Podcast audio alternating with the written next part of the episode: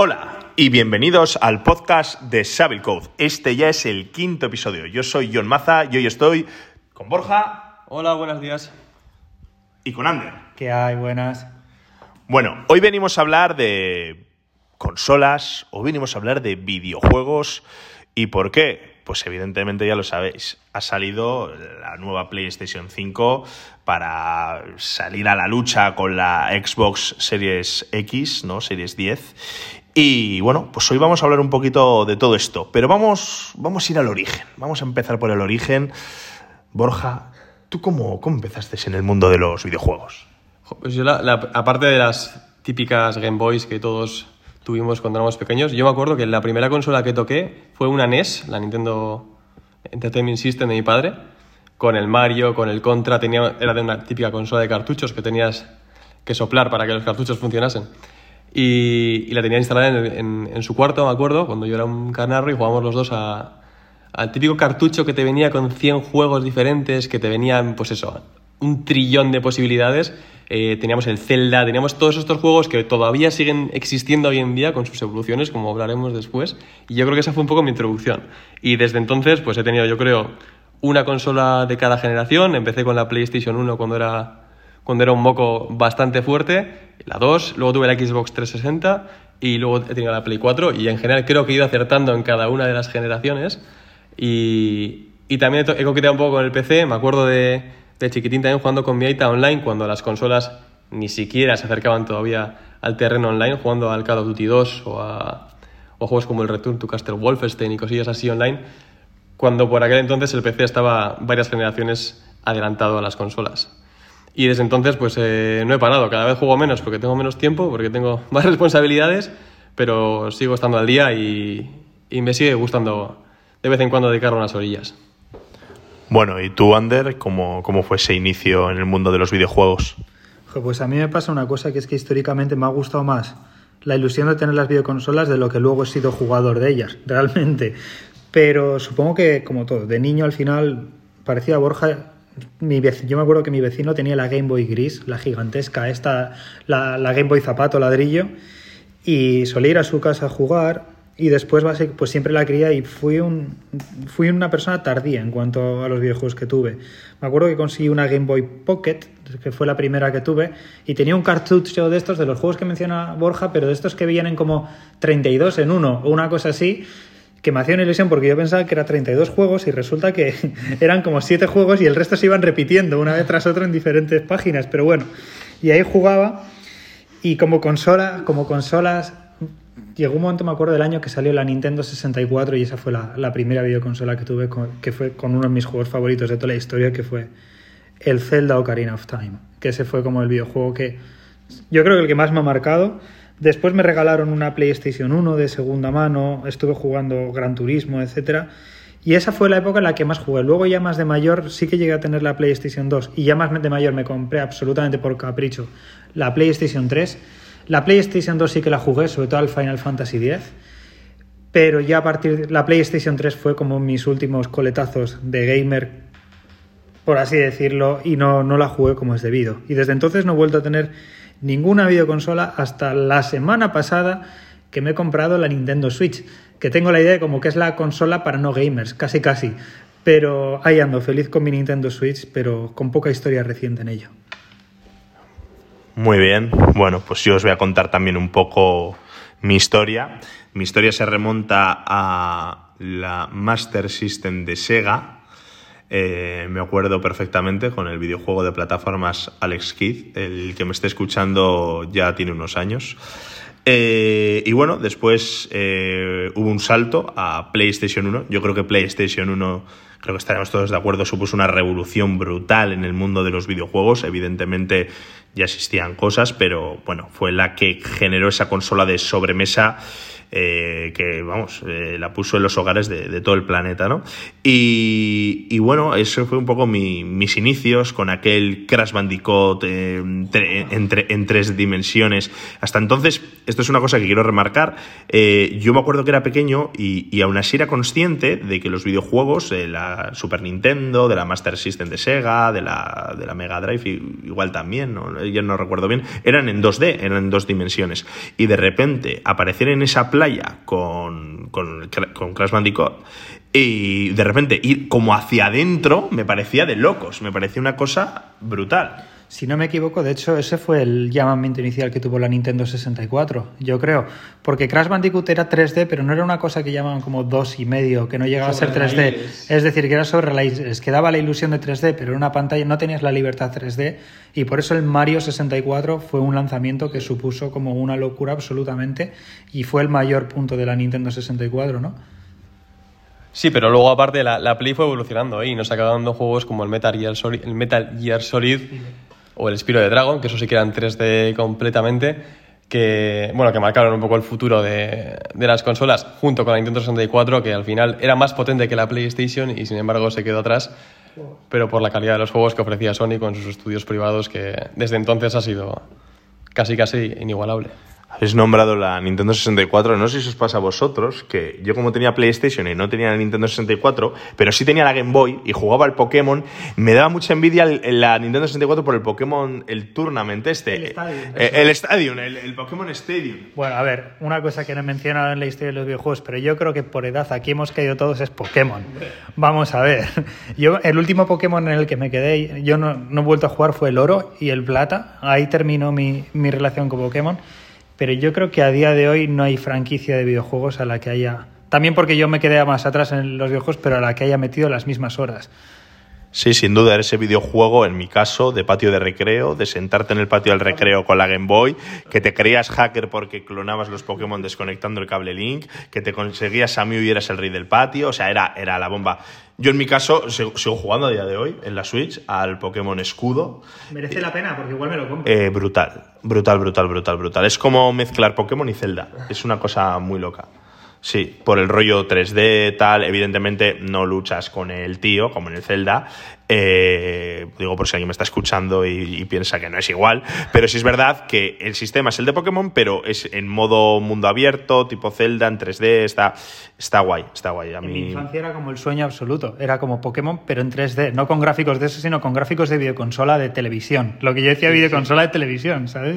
Sí, esa expresión además existía y de hecho yo me acuerdo que me compré un aparato que servía para conectar a la PlayStation 1 videojuegos de Game Boy, que se conectaba por detrás. Y me parecía la bomba el mero hecho de ver en la tele el Pokémon. Me pare... y aunque se veía igual que la Game Boy, pero con más luz, evidentemente, porque la tele, la tele tenía esa retroiluminación que no tenía por aquel entonces la Game Boy. Y, y me, parecía, me parecía espectacular. Luego ya, por terminar un poco esta historia de mi iniciación, eh, pegué el salto a PlayStation 2. Eh, en PlayStation 2 recuerdo mucho títulos, tú has hablado antes del Metal Gear Solid, que también es de mis videojuegos preferidos. Me acuerdo mucho de ese Metal Gear Solid 2 en esa plataforma petrolífera. Eh, me acuerdo de Metal Gear Solid 3 con mucho cariño, en esa jungla sobreviviendo, comiendo serpientes. Me pareció una. Quizás es mi Metal Gear Solid favorito favorito, porque el último, el de PlayStation 4, a mí ah, gráficamente me pareció una pasada, pero me falló, me falló bastante. Y luego el 4, el de que era como Solid Snake de mayor, bueno, pues estaba, estaba medianamente, pero el último, último, último, ah, tampoco me ha gustado mucho. Sobre todo porque este es un juego que está sin acabar, que es una anécdota, pero sabéis que a Kojima le echaron de Konami en pleno desarrollo del juego porque Kojima es un tío, bueno, es, es, una figura mediática y el tío se lo, tiene, se lo tiene creído y pedía muchísimo dinero. De hecho, desarrolló un motor gráfico solo para ese juego. Y se le estaba yendo de las manos el presupuesto, entró en problemas legales y contractuales con Konami y le echaron. Entonces el juego, que no me acuerdo si tiene 15 capítulos, se lanzó con 14. Y se cerró de mala manera y el juego está incompleto. Y es una, triste, una pena, aunque he de decir que no sé si habéis jugado al Death Stranding, que es el juego que ha hecho ahora con Kojima con Sony. Es un juego bastante peculiar, no para todos los gustos. Es ver a Kojima con sus paranoias, porque siempre ha sido un tío muy de paranoias, eh, sin las ataduras de Metal Gear y de Konami. Y merece mucho la pena, ¿eh? es un tío a seguir ¿eh? desde, que se fue. A mí me pasa con el Metal Gear Solid una cosa que yo como no soy gamer hardcore de estos, tampoco soy, nunca he sido muy bueno a la hora de tirarme seis horas viciándome enseguidas algo hasta que me lo pase. Pero siempre me han gustado mucho, mucho, mucho los videojuegos que son una historia. Si miro los juegos a los que he jugado, Final Fantasy, Zelda, etcétera, siempre. Y yo el Metal Gear no lo he jugado personalmente, pero me lo he visto, no sé si tendrá un nombre esto, jugador pasivo, estar al lado de una persona que está jugando y me lo he visto pasar entero y ha sido, no sé si tan más entretenido que jugar yo a otros videojuegos, pero de repente, pero fue una obra, obra maestra solamente por el hecho de verlo, simplemente ver cómo alguien se pasa el videojuego. Y tengo el recuerdo de eso, solamente del 1, no he, jugado no he visto ni jugado nada más, pero vamos, es como una película hecha en videojuego. Me ha hecho gracia el comentario porque hay un canal de YouTube que se llama Girlfriend Reviews, que está súper bien, es un canal bastante nuevo, pero que lo está petando bastante, que es reviews desde el punto de vista de la, de la novia que ve al novio jugar desde el sofá. Y es súper divertido y precisamente cuenta, hablan sobre todo de esos juegos que son muy divertidos de ver cuando estás sentado y no necesitas interactuar. Juegos que en los que la historia es muy importante, pues sobre todo eso es algo que se está potenciando mucho en las nuevas generaciones, ¿no? Con el God of War o el The Last of Us, que va a salir la segunda parte dentro de poco, los Uncharted, así. Y bueno, bueno, me ha hecho gracia para, para el que le interese y le guste ver vídeos de, de, video- de videojuegos en YouTube. Eh, Girlfriend Reviews es muy divertido, tiene un toque de humor muy bueno, la chica es súper graciosa. Y nada, pues eso, ahí queda. De lo que ha dicho Ander, si os dais cuenta, a día de hoy hay un macronegocio que es Twitch.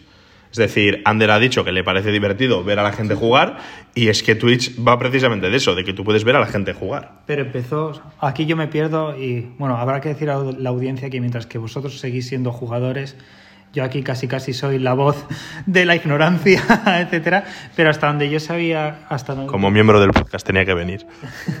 pero hasta donde yo sé como Twitch sobre todo empezó para- por casi casi jugadores muy gamers viendo a profesionales jugar para mejorar ellos jugando, ¿no? Lo que pasa que Twitch ha sido tecnológicamente una plataforma muy bien construida y al final está derivando en un montón de casos de uso diferentes, ¿no? Pero hasta donde yo sé, corregidme si me equivoco, pero empezó con jugadores del League of Legends haciendo streaming o jugadores más competitivos online y gente viendo cómo jugadores pros jugaban, ¿no? Con todo este tema de los eSports que probablemente dé para otro podcast diferente a lo que vamos hoy, pero que es otro tema interesante a tratar. Yo os voy a lanzar una pregunta sencilla y compleja a la vez, que es tres videojuegos. Vuestros tres videojuegos, digo tres porque decir uno es muy complicado, vuestros tres videojuegos preferidos. Y voy a empezar por Borja. Ostras, me has pillado. Eh, vale, a ver, por recoger varias generaciones, yo creo que de la PlayStation, joder, es que también hay que decir que la nostalgia es un enemigo, ¿eh? que al final te hace ver las cosas con un par de puntitos más sobre 10 de los que los viviste en su momento. Pero juegos que me han marcado, que igual es una forma diferente de verlo, a mí el Shadow of the Colossus, que es un juego de PlayStation 2 del estudio de... ¿Cómo se llaman? Eh, no me acuerdo. Bueno, es igual.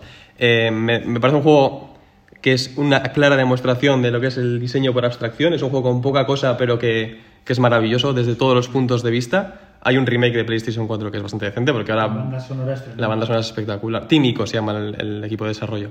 Eh, es uno de los juegos que más me marcaron. Me acuerdo de jugarlo en Play 2 y no creerme la dimensión y la escala de ese videojuego era espectacular. Y, lo que te transmitía sin contarte nada, sin diálogos y, solo con la atmósfera, con los gráficos y con la música. Eh, siempre he sido muy fan de Metal Gear y el Metal Gear Solid 3 para mí es probablemente mi juego favorito. Me parece un juego redondo desde todos los puntos de vista. El final es espectacular. El fin- toda la historia. No No, no, nada, ¿eh? pero o sea, A estas alturas, por Igual hay gente que va a jugar al juego. El final es increíble técnicamente para lo que era la PlayStation 2, parece todavía imposible de conseguir. Y, y es un juego que me ha marcado y no he visto ningún, ningún Metal Gear al nivel. Y voy a decir también The Last of Us. Nunca he sido mucho de juegos de miedo. Yo no juego al 1 Joder, y pues- dice todo el mundo habla maravillas. Desde el punto de vista de narrativo es, el, es como una película, o sea, es a lo que deberían de tender todos los juegos. Bueno, no deberían de tender, tiene que haber juegos de todos los tipos, pero... eh, Aunque Metal Gear a veces abu- abusa de eso, ¿eh? de que mete demasiadas cinemáticas. Claro, eh, The Last of Us, que es, el, es de, de los creadores de Uncharted también, que es un juego más peliculero, más de acción, eh, yo creo que encuentra un, un equilibrio que Kojima nunca de encontrar, porque Kojima te metía cinemáticas de más de una hora y media. Para que os hagáis una idea, el de Death Stranding, la cinemática del final dura dos horas, es como una película. Solo la cinemática del final del juego, a la que concluye el videojuego. El The Last of Us es- está muy bien equilibrado, tiene una música espectacular, tiene un desarrollo de personajes con muchísimas capas que no se ve mucho en videojuegos, que se tiende a simplificar demasiado.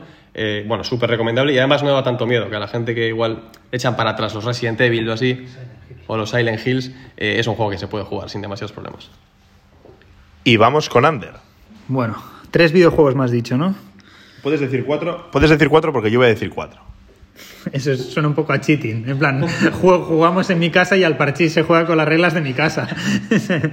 Básicamente, mira, no sé si es mi juego favorito, pero como he dicho antes, el primer juego que me marcó a la hora de viciarme de verdad fue el Pokémon. Y no es, a día de hoy no lo recuerdo como el mejor juego de la historia, pero a mí me parece que fue un antes y después.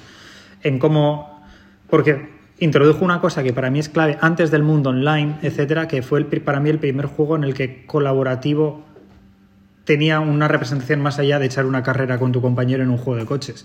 Principalmente porque no podías pasarte el juego al 100% si no colaborabas con un amigo. Yo creo que también, no sé tenéis esta sensación con el Pokémon, que también era de los primeros juegos en los que sentías que tenías mil cosas que poder hacer.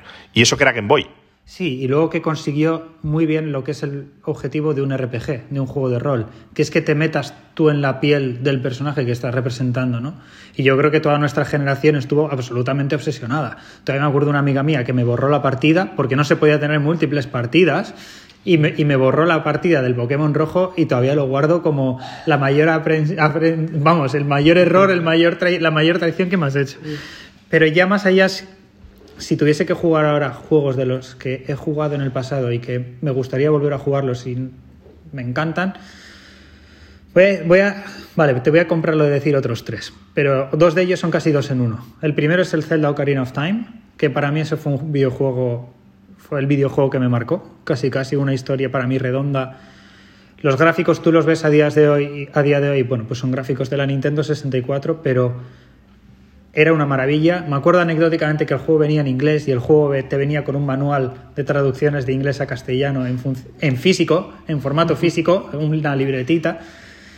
Y la historia ma- maravillosa.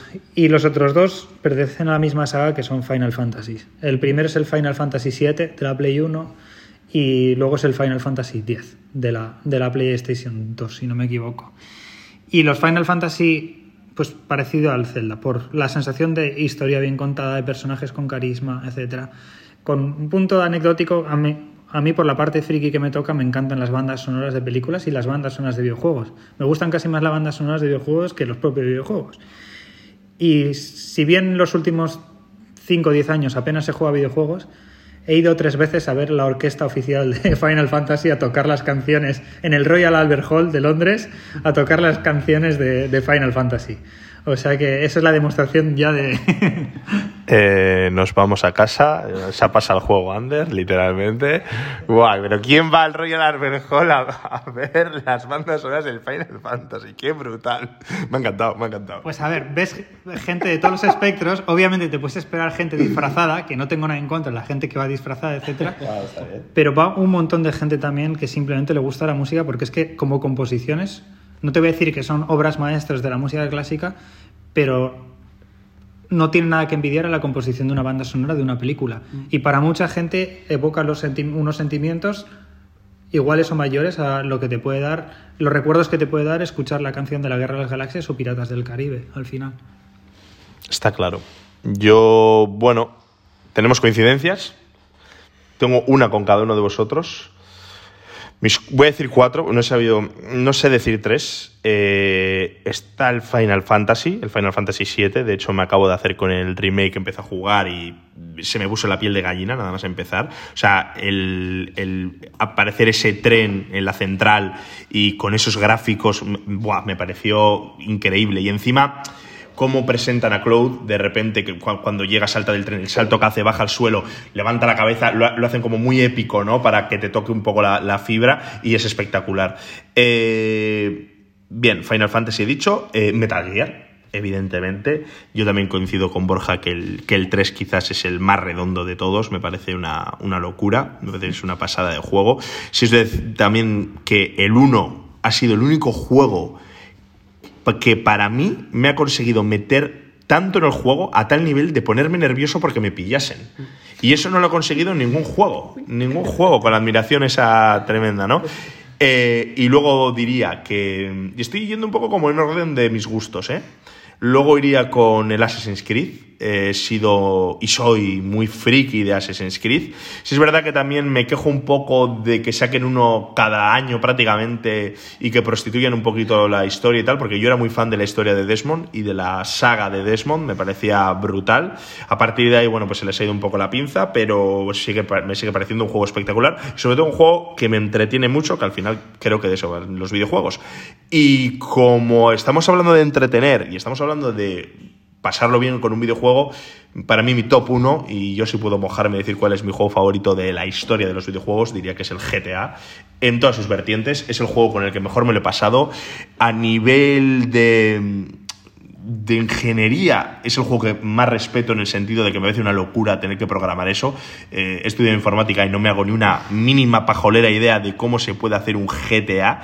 Eh, me parece que puedes hacer tantas cosas que, bueno, me puedo hacer la idea que necesitas un equipo loco de ingenieros y, mucho tiempo. De esto Ander igual nos puede hablar un poquito mejor.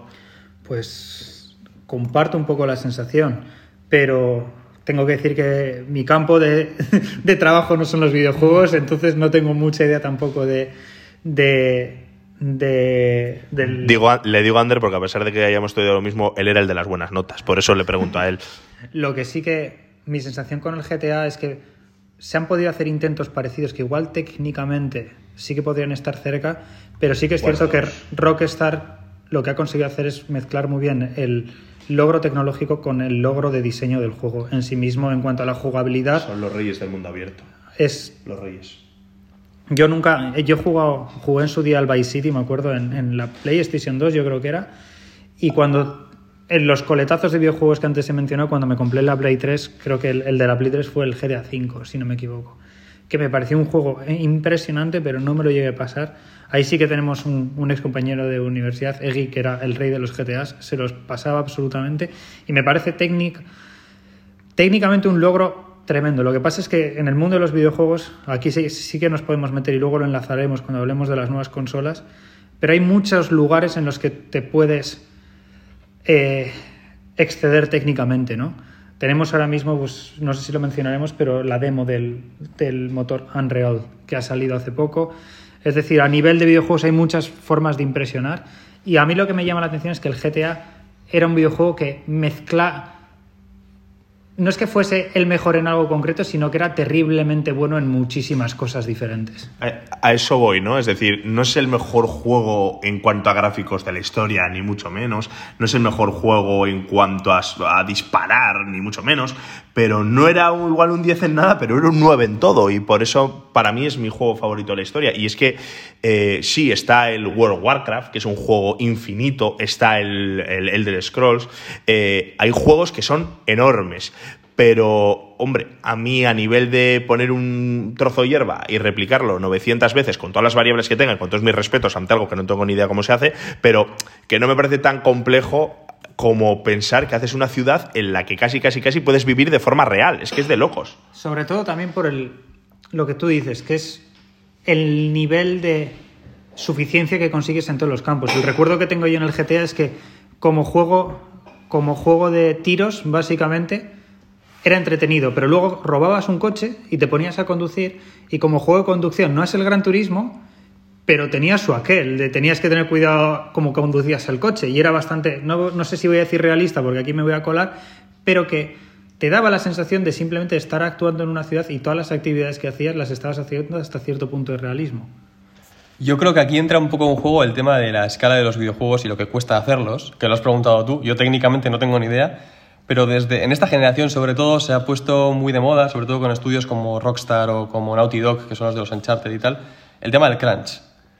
El crunch es cuando el estudio está cerca de la, de la entrega o de, terminar el juego, que se dice que el juego ya es gold, y, y, exprima a los trabajadores de una forma que pocas, pocas, pocas industrias lo hacen.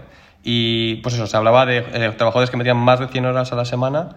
Eh, en los últimos 3-4 meses del juego, gente con divorcios en casa, gente con depresiones, porque la presión, es gente que está bien pagada, ¿eh? y además, eh, sobre todo en estos estudios, pero la presión que reciben es tan grande que no es equiparable a, ningún, a ninguna parte de la industria. De hecho, los rumores que están saliendo ahora del GTA 6, precisamente, es que va, va a bajar la escala del juego para, para contener un poco el, trabajo que tiene detrás y para evitar estos fenómenos de crunch tan duraderos que, que han sido muy polémicos y están, están dañando mucho las marcas. eh. Salió sobre todo con el Red, Red, Red Dead Redemption 2, que es el último juego que ha hecho Rock- Rockstar, que técnicamente es un prodigio, es algo espectacular, o sea, incluso es, es un tema de... Es un tema de debate porque se pasan de frenada en muchas, pa- en muchas cosas. Yo te voy a decir eso, que es un juego que es como tan realista en cuanto a distancias, tan realista en cuanto a hacer to- todo, que, que a veces se te hace pesado. Eso es. Yo, yo es un juego que lo he empezado y no lo he terminado. Es, efectivamente, es el límite de los videojuegos. Rockstar, y está bien, ¿eh? porque es una, es una empresa que, que impulsa la industria, animándose a hacer cosas que ninguna otras se atreven a hacer porque no tienen la capacidad de recursos de generar las animaciones que genera Rockstar en el, Red, en el Red Dead 2, que hay una animación para cada cosa, y que si vas a coger el dinero en una caja fuerte, no es dar a un botón y el dinero desaparece de la caja fuerte y aparece en tu inventario. Es el personaje que se baja del caballo, coge al tío que está en el suelo, le mira, le mete la mano en el bolsillo y se la mete en su bolsillo. Es una animación que dura 15 segundos, que es espectacular, pero que en un juego de 120 horas acabas hasta las narices. Entonces hay, un, hay, un- hay una línea divisoria entre dónde tiene que acabar el videojuego y, en qué momento las, mecánicas están por encima del, realismo absoluto. A mí eso me parece un tema interesantísimo y sobre todo como persona no gamer que no sufro esos problemas, porque al final yo me entero las cosas de, los videojuegos por lo que me contáis vosotros.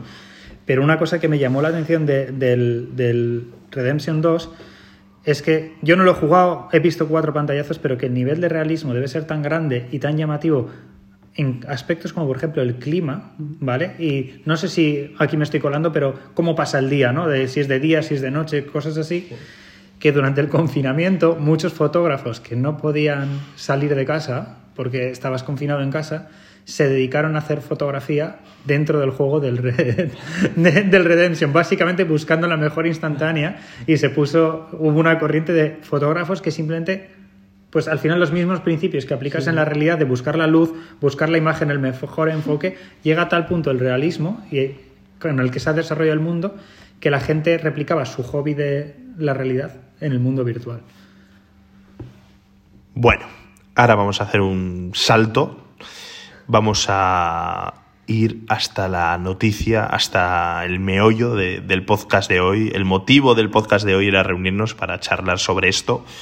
Y ahora que estamos llegando hacia la media hora del podcast, yo creo que le vamos a dedicar la otra media hora al, al tema de moda, ¿no? A, bueno, ha salido PlayStation 5, ha salido también, estaba ya Xbox Series X. ¿Y cuál es mejor? ¿Cuál va a ganar?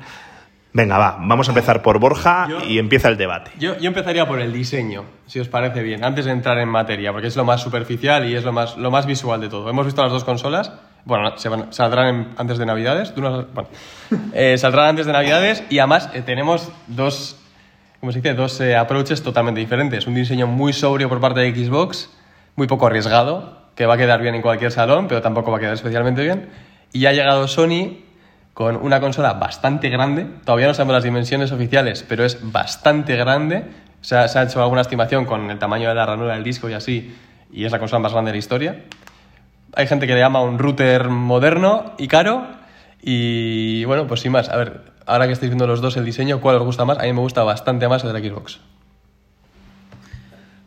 A mí me gustan los dos. Tengo que decir que históricamente soy muy fan de los diseños de Xbox. De hecho, la última Xbox, eh, no me acuerdo el nombre del diseñador, pero era un diseñador, creo que japonés, que hacía los diseños, el diseño industrial, o sea, el diseño de producto. Y eh, creo que aquí voy a pecar de ignorancia. el- la Xbox One era la anterior que, Sí. que, que había, que era la consola blanca con la rejilla, etcétera. A mí esa me parece un diseño precioso, por ejemplo. Y me esta me parece continuista en el, en el aproximamiento. Rollo minimalista, muy, muy sencillo, muy sobrio.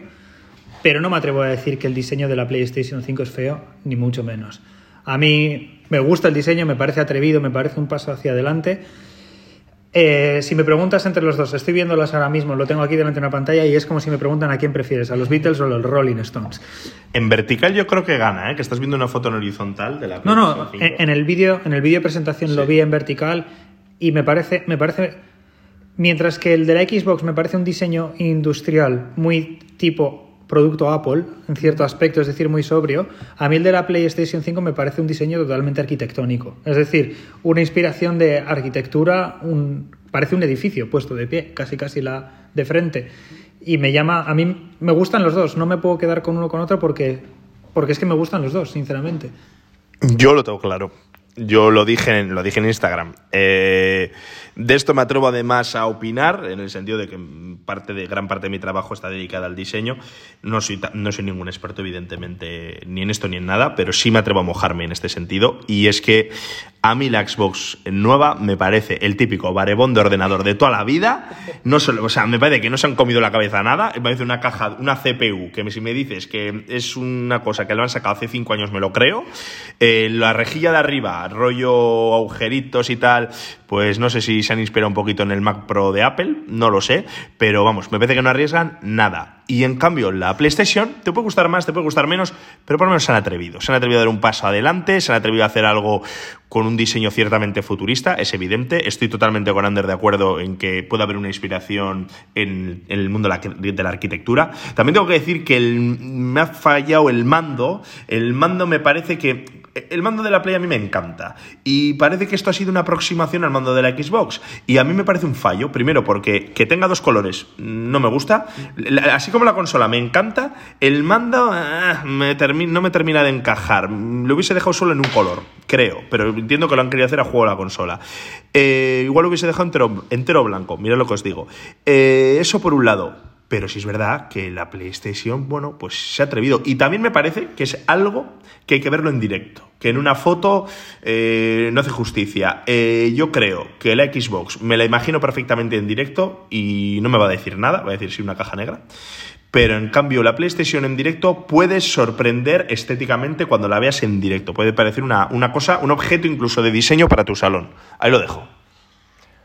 Sí, sí, desde luego. Yo la verdad es que lo estoy viendo ahora en fotos, me sigue gustando más la Xbox, pero porque yo no soy muy de estos diseños tan vanguardistas, que igual dentro de cinco años es la tendencia y nos, nos parece que está muy bien, que hay que recordar que vamos a convivir con esto siete años y tiene que... El problema quizás, tú sabes más de diseño, pero el problema quizás de arriesgar con un diseño particular es que puede envejecer. sin embargo, el de Xbox va, va, a seguir siendo un diseño sobrio durante dos décadas si hace falta, ¿no?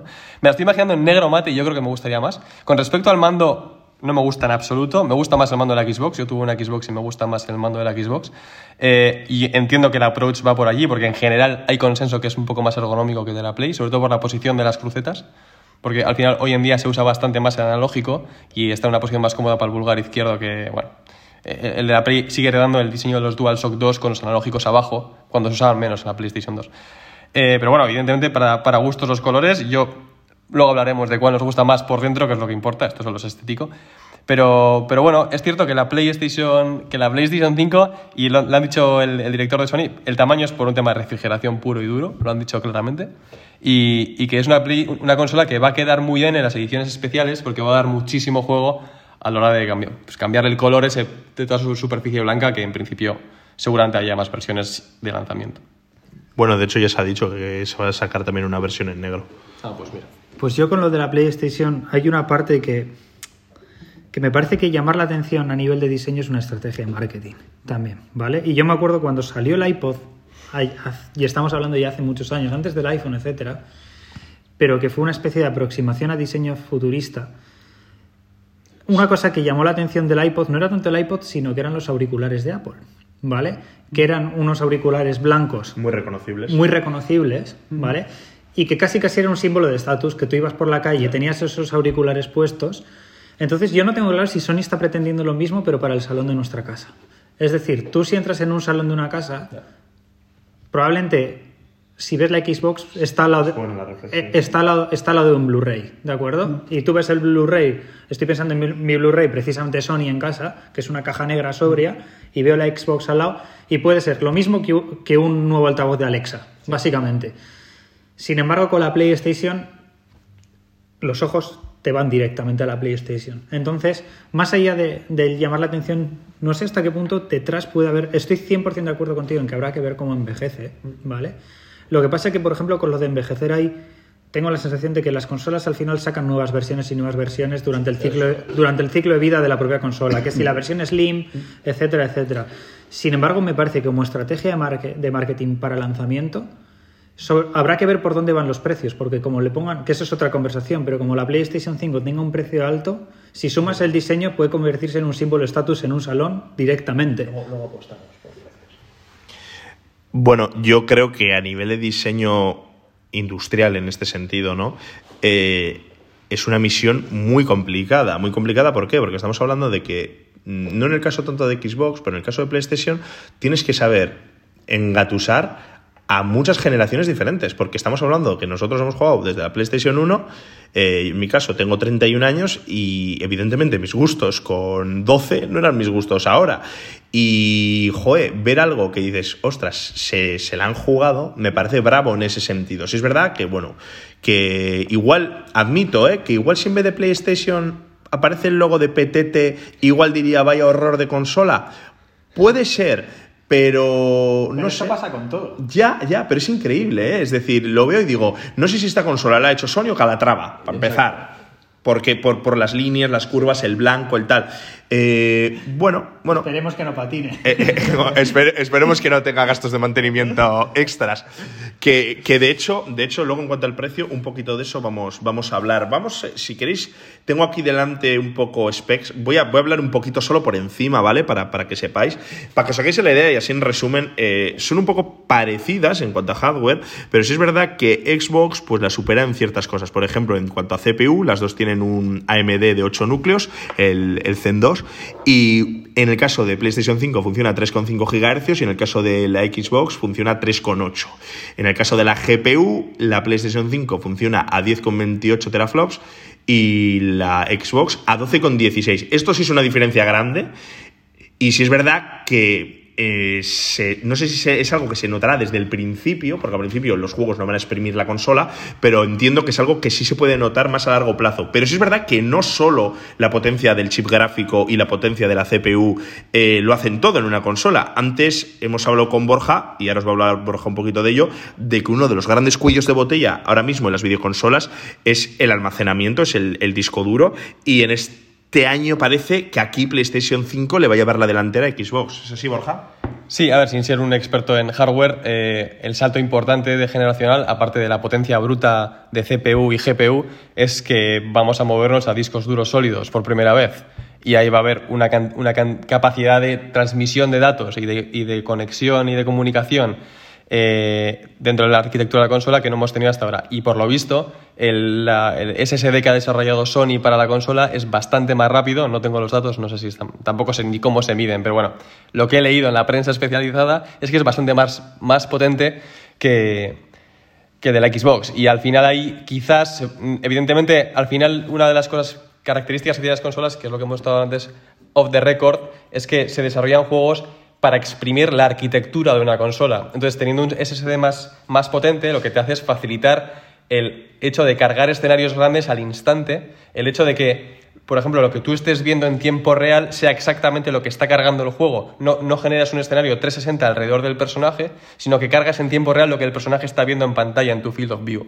Tienes tanta capacidad de cargar en tiempo real los escenarios y las texturas que puedes permitirte cargar muchísimo- muchísimos más polígonos porque estás cargando mucha, mucho menos field of view y además con mucha más capacidad de cálculo.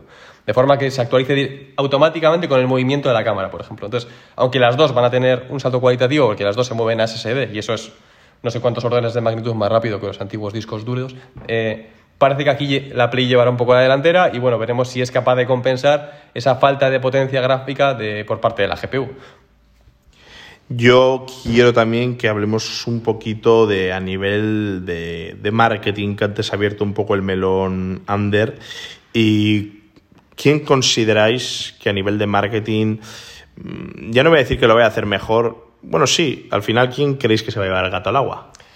Yo creo que por dar un poco de contexto, y esto pasa siempre con las generaciones de consolas, hay que entender de dónde venimos. Eh, si recordáis, cuando se lanzaron la PlayStation 3 y la Xbox eh, 360, Sony venía de comerse el mercado con PlayStation 2. Le había dado una paliza a Xbox 1 eh, brutal. Y, y llegaron al mercado con una PlayStation 3 que valía 600 euros, que tuvieron que acortar y recortar en hardware en, su- en sucesi- en sucesivas ediciones para abaratarla, y con una arrogancia de hasta Kutaragi, creo que era el presidente de Sony en aquella época, decir, la, la siguiente generación empieza cuando empecemos nosotros, porque Xbox 360 había salido antes. Y en esa generación, creo, creo recordar que Play 3 y Xbox 360 acabaron bastante igualadas en ventas. Sony llegó con mucha arrogancia. Eh, finalmente, a base de inversión en juegos first party, Sony recuperó, terreno, pero le costó muchísimo arrancar esa generación. La generación esta de Play 4 y Xbox One ha pasado algo un poco diferente. Sony aprendió y llegó con una PlayStation 4 eh, bastante ajustada desde el punto de vista de hardware. También hay que recordar que estamos en plena crisis, estamos en 2013, ¿eh? y las consolas que salieron desde el punto de vista de specs no tenían, digamos, en, lo relativo a lo que había en aquella época, no eran tan potentes como lo van a ser las nuevas consolas en, función, en, en lo relativo a 2020, que es cuando van a salir, ¿vale? Pero ahí fue Xbox la que se había subido un poco a la parra y nos salió con una consola que te, que te incluía el Kinect, que era la camarita esa y que te subía el precio de la consola a 100, 100 dólares sí o sí. Eh, e intentaron vendérnosla como una plataforma de casa para ver vídeos, para ver deportes, etcétera, etcétera. Y ahí se la pegó Microsoft porque nos intentó colar algo que no fuera una consola que es lo que nosotros queremos. Entonces, ahora arrancamos una nueva generación con PlayStation por encima de Xbox, con prácticamente el doble de ventas de Play 4 que de Xbox One, y con dos estrategias que por primera vez se están diferenciando. Por un lado, Microsoft está ofreciendo una visión mucho más moderna del ecosistema de Xbox. Están difuminando el concepto de generaciones y están diciendo que la Xbox Series X, Series X de, ahí el nombre de Series, eh, es una consola más de, la, de las Xbox. Es un poco formato PC. Han dicho que los nuevos juegos que van a desarrollar van a ser compatibles con las Xbox viejas y con las Xbox nuevas, solo que rebajando la, la calidad gráfica y haciendo un downscaling de, de básicamente de- del- del juego, ¿no? Es, es una visión más de PC. Han sacado una cosa que se llama el Game Pass, por ejemplo, que eso es donde va a estar Como un Netflix de videojuegos. Exactamente, donde va a estar la gran diferencia, que es una, probablemente un movimiento que no se hubiesen atrevido a hacer si no estuviese en una situación en la que tienen que hacer maniobras agresivas para, para meterse en el mercado, pero están ofreciendo todos sus juegos first party y muchos juegos third party, o sea, juegos desarrollados por ellos y juegos desarrollados por terceros, como los FIFA, lo están metiendo a base, no sé cuánto es el precio mensual, por 10 euros al mes, disponibles para todas sus consolas. Y tienen otra cosa para esta generación que se llama el, el Smart Delivery, que significa que si tú te compras un juego para la Xbox One, lo tienes automáticamente para la Xbox eh, Series X, además mejorado en gráfica y tal y tal, sin necesidad de recomprarlo. Entonces, están haciendo unos movimientos muy agresivos y moviéndose, moviéndose hacia esta eh, friendly zone con el usuario y demás que les puede llevar a, a ganar un mercado. Porque Sony, por su parte, no se ha pronunciado, ni siquiera ha dicho si va a ser retrocompatible su consola. Y es probable que acabemos otra vez comprando los mismos juegos dos veces cuando nos saquen el, el The Last of Us 2 remasterizado y etcétera, etcétera. Cosa que Microsoft ya ha dicho. GTA V. O GTA 5 remasterizado, que ya nos lo van a cobrar. Y cosa que Xbox ha dicho que no, que su plataforma es un ecosistema y que todo lo que compres va a estar disponible en todas las consolas, etcétera, etcétera. Al final yo creo que se nota que, que Microsoft, quien, es, quien está detrás, es una empresa informática y todas las empresas informáticas ahora mismo están tendiendo a- al sector servicio por suscripción, ¿no? Véase Apple, como Tim Cook ha, ha pivotado en ese sentido y ahora pues con Apple TV, Apple Arcade, etcétera. Eh, bueno, pues, pues han, han, hecho ese, ese camino alternativo que les está yendo muy bien. Es decir, el otro día yo me dio por sumar eh, lo que tenía entre HBO, Netflix, Apple TV, iTunes Music, Spotify, iCloud en la nube, bueno, etcétera, etcétera, etcétera. Y digo, ostras, tienes, al final tienes un piquito mensual de, y, y casi no te das ni cuenta, pero como Disney Plus, que acaba de salir, ¿no? Eh, entonces, bueno, me parece por parte de Microsoft, me parece muy bien jugadas sus cartas y veremos PlayStation 5 cómo responde con ese PlayStation Plus, a ver si le da una vuelta y a ver si eh, tienen una suscripción medianamente decente. Y ahora vamos a ver qué nos opina Ander de, de todo esto. Pues yo me quedo con lo que dice Borja, que cuál es la posición inicial de cada uno. Partimos de una posición inicial, una posición de dominación por parte de PlayStation en la generación anterior, que a mí me parece clave, pero luego hay que yo lo que creo es que sobre todo en el caso de Microsoft, cuando una consola está lanzada por una compañía de la naturaleza de Microsoft, te acabas comiendo las virtudes y los problemas de la propia compañía. ¿Vale? Cuando has comentado algo. Yo no soy jugador, pero sí que estoy bastante metido en el tema de informática, ¿vale? Y con Microsoft es una cosa bastante habitual, que también pasa con Apple, que es que al final dicen, ¿quieres este servicio? De acuerdo, pues me pagas por todo mi ecosistema entero. ¿De acuerdo? Y cuando antes has mencionado lo de Kinect, lo primero que pensaba era, Buah, esto es un clásico de Microsoft. Es decir, quieres una cosa, pues te vende tus servicios de Azure, de no sé cuánto, y el 50.000 cosas más en el pack, que no entendieron bien la diferencia entre vender software a nivel empresarial y vender videojuegos, que probablemente es lo que creo que pasó. Ahora, marketing. Estamos hablando un montón de las specs de las videoconsolas y esto a mí me parece simplemente marketing de lanzamiento. Tenéis mucha más experiencia que yo en videojuegos, pero a mí me parece que lo que a largo plazo acaba definiendo el éxito de una El consola catálogo. es el catálogo de juegos. Entonces, lo que me interesa resaltar es que está muy bien que una consola tenga mucha potencia, Lo que yo desconozco es qué facilidades tienen los desarrolladores para explotar la potencia de cada consola. Porque a mí me da lo mismo que una consola sea muy potente si los estudios tienen mucho más fácil el SDK para desarrollo de, la otra plataforma para desarrollar el potencial absoluto. En generaciones anteriores ha pasado que, a pesar de que la potencia bruta de una consola u otra era mayor, las clásicas discusiones entre, pa, pero esto es un port, etcétera, ¿no? Una cosa es la potencia bruta de la consola y otra cosa es lo fácil que resulte para los estudios lanzar esos videojuegos. Yo creo que aquí es donde, aquí es donde radica la diferencia y donde radican las estrategias. Yo creo que Xbox sabe que en catálogo, y esto es mi opinión de, de Magel, pero sabe que en catálogo no puede competir con Sony, ¿vale? En general. Es la sensación que tengo y aquí hemos comentado una cosa que es, lo hemos comentado antes del podcast, que no sé cuál es el peso de la nostalgia. Cuando PlayStation 1 salió, fue una de las primeras generaciones de gamers que es la gente que ahora tiene dinero para comprar las videoconsolas, básicamente. Que ya no se las pide a sus padres. Eso es. Entonces, yo estaba viendo el lanzamiento y la importancia que tienen las franquicias a día de hoy en los lanzamientos de consolas es gigantesca. Ha salido el vídeo de PlayStation y todavía sí, pues hablan del Gran Turismo. ¿No? Que es el juego que yo juego en la PlayStation 1. Entonces, ahí es donde Sony tiene una potencia muy grande y yo creo que la alternativa para Microsoft para competir pasa directamente por, poner modelos alternativos, que es lo que comentabas, el modelo de suscripción. Es decir, ¿qué quieres? Una videoconsola en la que te tengas que dejar los 60 euros, digo, alrededor que cueste cada videojuego, o por el cambio dices, joder, pues mira, pues pago una tarifa plana y pruebo durante unos meses a ver si me puede funcionar, me puede funcionar el sistema. Me parece interesante y me parece que no ha pasado tanto hasta ahora, aunque mi opinión en general es que vosotros sabéis cómo está mejor, pero siempre tengo, no sé por qué en mi cabeza, que las plataformas de online de las consolas son siempre un desastre absoluto.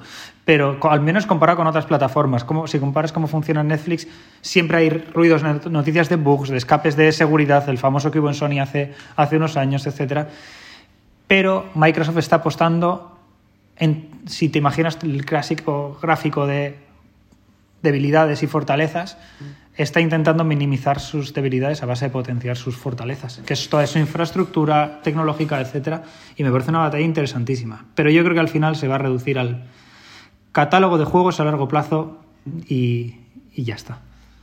Para, para, ir terminando, os voy a lanzar. Bueno, quiero decir que antes ha dicho Borja, no está confirmado, pero aquí nos sale, hemos mirado en internet, que posiblemente pueda tener retrocompatibilidad con PlayStation 4. Aún así, no está 100% confirmado, ¿vale? Eh, decir, eh, bueno, que una reflexión importante, antes de, de ir terminando, es que PlayStation ha sacado un modelo 100% digital. Y yo cuando lo vi, lo primero que pensé eh, es que todas las tiendas de game, todos los cortes inglés que venden videojuegos, la sección de videojuegos, etcétera, ostras, es que es una muerte anunciada, ¿no? Desde, desde que he visto eso, he dicho, ostras, a esto ya, la siguiente generación ya va a ser 100% digital, fijo, porque en esta por lo menos tiene una unidad óptica pero yo creo que va a ser la última unidad óptica. ¿Qué opináis? Sí, Xbox ya hizo el movimiento con una de esas versiones secundarias que sacó de Xbox One y sacó una versión más económica sin, sin unidad óptica. Pero claro, no es una, fue una versión que sacó hace un par de años que no tuvo mucho recorrido, pero que en lanzamiento Sony quite a una de sus opciones, que encima será tentadora, porque luego hablaremos de precios, pero probablemente te ahorres 100 pavos con la versión solo digital, eh, es una declaración de intenciones muy potente y efectivamente va a tener una repercusión en todo el mercado de, venta de videojuegos bastante grande. No sé hasta qué, en qué medida habrá venido impulsado por todo el tema del confinamiento y de que las ventas de juegos digitales se han triplicado y la gente se está empezando a dar cuenta que, al igual que en el PC, no pasa nada por no tener un juego físico, porque es que hoy en día los juegos físicos no significan absolutamente nada. Porque tú metes el juego en la consola y tienes una descarga de 20 gigas hasta que puedes empezar a jugar. El juego es una llave que, no te vale para nada, porque es, es, una llave para una descarga que vas a tener que hacer sí o sí. Bueno, al final realmente algo sí te evita. Es decir, si te das cuenta, te está evitando la primera instalación, porque si es verdad que si tú no tuvieses el disco, tendrías que descargarte el juego entero y luego instalarlo. De esta forma es solo instalarlo la primera vez. Luego, evidentemente, no. sí, pero normalmente cada juego que metes en el esto tiene una actualización de día 1 que es casi casi la mitad del juego. Son 25 gigas. Eso es verdad, eso es verdad, es verdad. Pero bueno, yo entiendo que algo agilizara, pero sí, pero, pero sí es verdad que en un futuro, lo que tengo claro es que en un futuro no, no va a haber. Solo quería comentar que está muy bien esto. De momento no sabemos el almacenamiento total total que tendrá la PlayStation 4, pero ya se Pero habla- va a tener que tener, ¿eh? pero el SSD es de 800 y pico megas. Eh, gigas, perdona. No, no llega ni al tera. No sé si será híbrida y tendrá luego un disco duro para almacenamiento, pero con 800 gigas. Ya con los juegos de hoy en día te caben 3 o 4 juegos. Sí. O sea, ya pueden. Y, y el SSD no, no se escala de forma económica. O sea, si te van a ofrecer una, una versión solo digital, y esto lo estoy pensando ahora mismo, eh, quizás no les queda más remedio que a esa versión meterle un tera más, por lo menos. También pensad una cosa, que esto no lo hemos pensado y mirad en perspectiva, es que ahora tú te bajas un juego en PlayStation 4 y es mucho más tedioso que si tú te lo bajas y estás instalándolo sobre un SS SSD. El tiempo se va a cortar mucho. Por lo tanto, en un futuro, pensad a futuro. Hemos dicho de dónde venimos, pero también hay que pensar a dónde vamos. En el futuro, el ancho de banda va a ser eh, simétrico, seguramente en este país, como es en el resto de los países mm, primer mundo, como digo yo. Va a ser simétrico 100%, el mismo ancho de banda de bajada y de subida. Vas a bajarte los juegos en un periquete y la diferencia con antes es que ahora te los vas a instalar en un periquete. Bueno, aquí un inciso. No infravaloremos la capacidad de conexión que tenemos aquí, que yo he estado viviendo en Reino Unido durante mucho tiempo y pagaba tres veces por literalmente una décima parte de la conexión que tengo ahora mismo. Pero porque aquí tenemos Euskaltel, eh, somos especiales. Bueno, de hecho yo utilizo otra, yo utilizo Lowy, pero, pero, pero igualmente eh, yo creo que realmente la discusión es otra. La discusión, a mí me parece que no tienen tanto al usuario final en la cabeza o no, sino que yo creo que están intentando cambiar el paradigma de venta siguiendo el modelo de las aplicaciones móviles. Es decir, Apple ha demostrado Apple ha demostrado la potencia de su ecosistema con las aplicaciones móviles, mueven una cantidad de dinero tremenda y yo creo que las productoras grandes de videojuegos, en este caso Sony, Microsoft, están pensando si no pueden, si ya que ellos son los dueños de las plataformas reinas, lo mismo que Apple ha sido de iOS o Google es de Google Play, si no pueden hacer ellos lo mismo para los videojuegos. Al final, coste en físico hay un coste relacionado de distribución, un coste de fabricación, que en digital es una copia digital que es gratuita. Yo trabajo en una editorial, to- tenemos ebooks, libros físicos, es un caso diferente, pero, al- pero vender algo digital, entre comillas, para el que lo vendes gratis, ¿vale? La duda aquí, y aquí es una cosa que me pilla de cerca, porque como os he dicho al principio, me acabo de comprar la Switch, estoy como un niño el día de Reyes. Y en mi felicidad me iba a comprar juegos digitales y me he dado cuenta que los juegos digitales son más caros que los, que los físicos. Y he dicho, pero ¿cómo puede ser esto?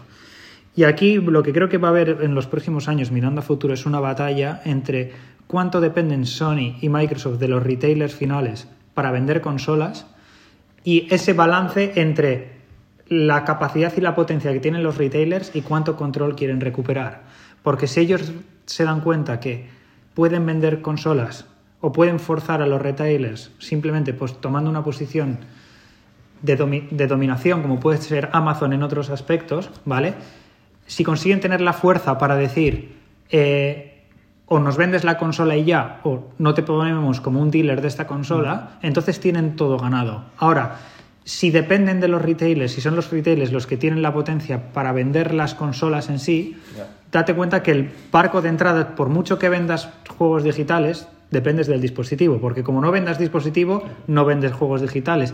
Entonces yo creo que es todo un, una hoja de cálculo de Excel gigante en el que están haciendo números en función de cómo van a ponderar el cambio de sistema ahora mismo. Pero ese es el resumen para mí. Yo quiero decir que creo que también mirando a futuro mm, y con todo lo que nos ha pasado, todo el mundo se ha acostumbrado mucho más a, a comprar online, ¿no? Entonces creo que la estrategia a partir de ahora va a ser pivotar, en el caso de Sony y Microsoft, y lo tengo clarísimo, a que la gente pueda comprar la videoconsola dentro de sus propias plataformas. ¿Y en qué sentido? Todos los que tengamos PlayStation 4, tengo claro que tendremos un pre-order en PlayStation Network de PlayStation 5 para desde PlayStation Network comprarla y como ya tenemos ahí registrada nuestra dirección, solo darle el- el- la tarjeta, bueno, la tarjeta está registrada ya, pa- al botón de pagar y que nos llegue a casa. Esa esa es un poco mi opinión. Entonces, estoy muy de acuerdo con lo que ha dicho Ander. Eh, es, va a haber un pulso, pero ese pulso lo yo creo que a largo plazo lo tienen perdido. Es como pensar que Mediamar, porque vendía, eh, lo diré, lectores de Blu-ray y, de- y Blu-rays, eh, iba a no poderle comer la tajada al mercado. ¿no? Es decir, el factor coleccionismo yo creo que también va a ir mermando, etcétera. Bueno, pero esto es una opinión mía simplemente. Quiero porque tenemos que ir terminando ya, que nos vamos a ir ya a la hora. Eh, dos cositas para acabar. Una, Eh, bueno, en cuanto a precios, también decir que no hay, hay, bueno, se dice PlayStation 5 igual 500 euros, eh, se ha dicho igual eh, quini- eh, 400 la versión digital, algo así. Xbox, no sé si se han dicho precios, pero aquí, por lo que estamos leyendo, pone por anunciar en ambos. Estamos. Eh, yo, en, primero, bueno, sí, venga, vamos a hacer una, una bolilla aquí en el podcast. ¿Tú cuánto dices, Borja? Yo digo que la PlayStation 5, la normal, no la digital, va a valer 500 euros. ¿Tú, Ander? Yo creo que va a valer 600 pavos. Y yo digo también 500 euros, o igual 600 euros la versión con disco, 500 la versión digital. No olvidemos de que evidentemente un gran público de estas consolas son los chavales, ¿no? Y nosotros ya somos chavales un poco, un poco adultos, pero, pero los chavales es el gran público y encima teniendo en cuenta que la van a sacar en Navidad, no es azar y es porque la mayoría de su público pues está igual, por, entiendo, por debajo de los 30, ¿no? Eh, entiendo, Yo ahí, tengo, yo ahí tengo mi discusión porque en estas generaciones al final hay un cambio de, demo- de demografía en la gente que está comprando esto. Yo creo que está pasando ahora mismo ya a ser un producto familiar y no tanto un producto para chavales.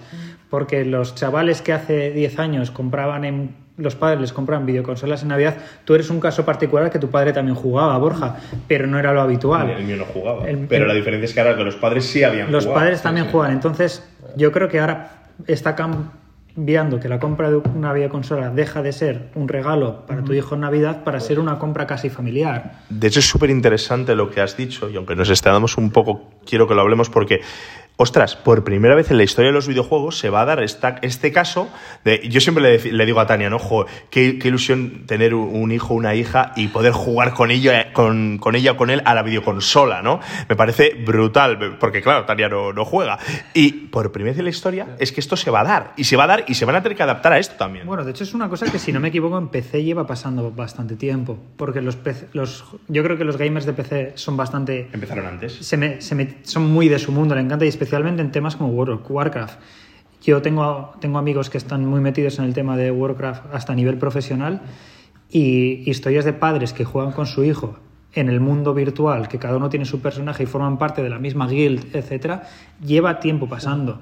La cuestión con el PC es que el PC es una cosa mucho más, para mí, romántica en el mundo de los videojuegos, porque es una cosa que vas evolucionando poco a poco, vas cambiando piezas poco a poco y no tiene el componente consumista que tiene una videoconsola. Entonces yo lo veo, juntando un poco con lo que te comentaba antes, casi casi de un diseño llamativo y una posición de estatus en el salón, yo veo que esta puede ser una de las primeras veces que en un lanzamiento de una generación de consola sumas lo que tú dices, John, que se asomaba ya en PCs antes, con una compra literalmente familiar. Es que es una compra literalmente familiar para toda la familia. El niño, el niño pone la paga, el padre la doble, es eh, algo, algo así. Literalmente, pero siempre está la broma de cariño, te regalo por Navidad una PlayStation, ¿sabes? Y es como, ¿pero qué me estás contando? Yo cuando era pequeño hacía ese chiste con mi padre de, ay, te, te voy a hacer un regalo. Y me decía mi padre, ¿qué me vas a regalar? Te voy a comprar la PlayStation, jaja, qué gracioso es mi hijo. A día de hoy los padres y el hijo le dice eso, el padre dice, vale, ¿sabes?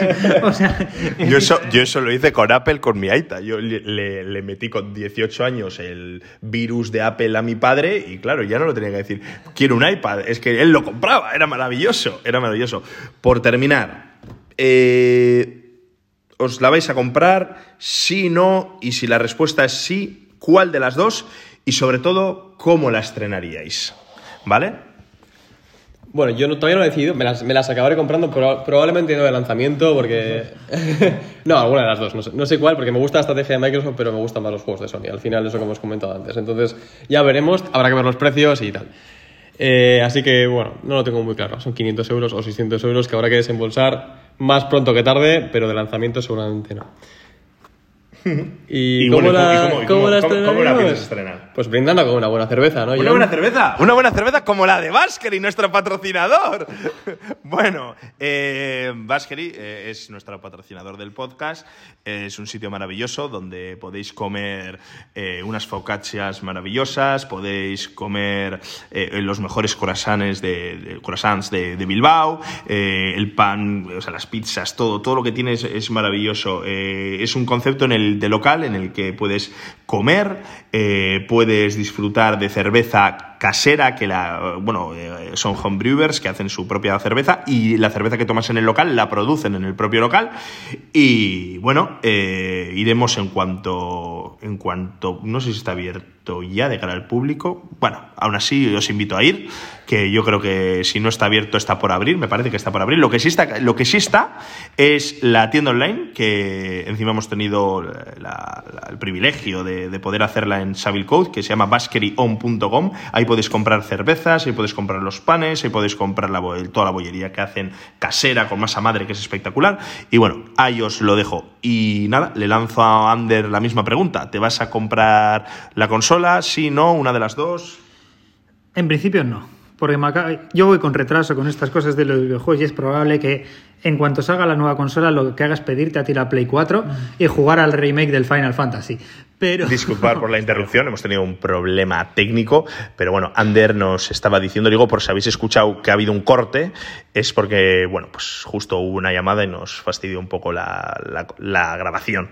Eh, pero bueno, Ander estaba diciendo que no se iba a comprar la, la consola, que lo que iba a hacer era esperar a, a que saliese, me iba a coger la PlayStation 4 para jugar al Final Fantasy 7 Remake.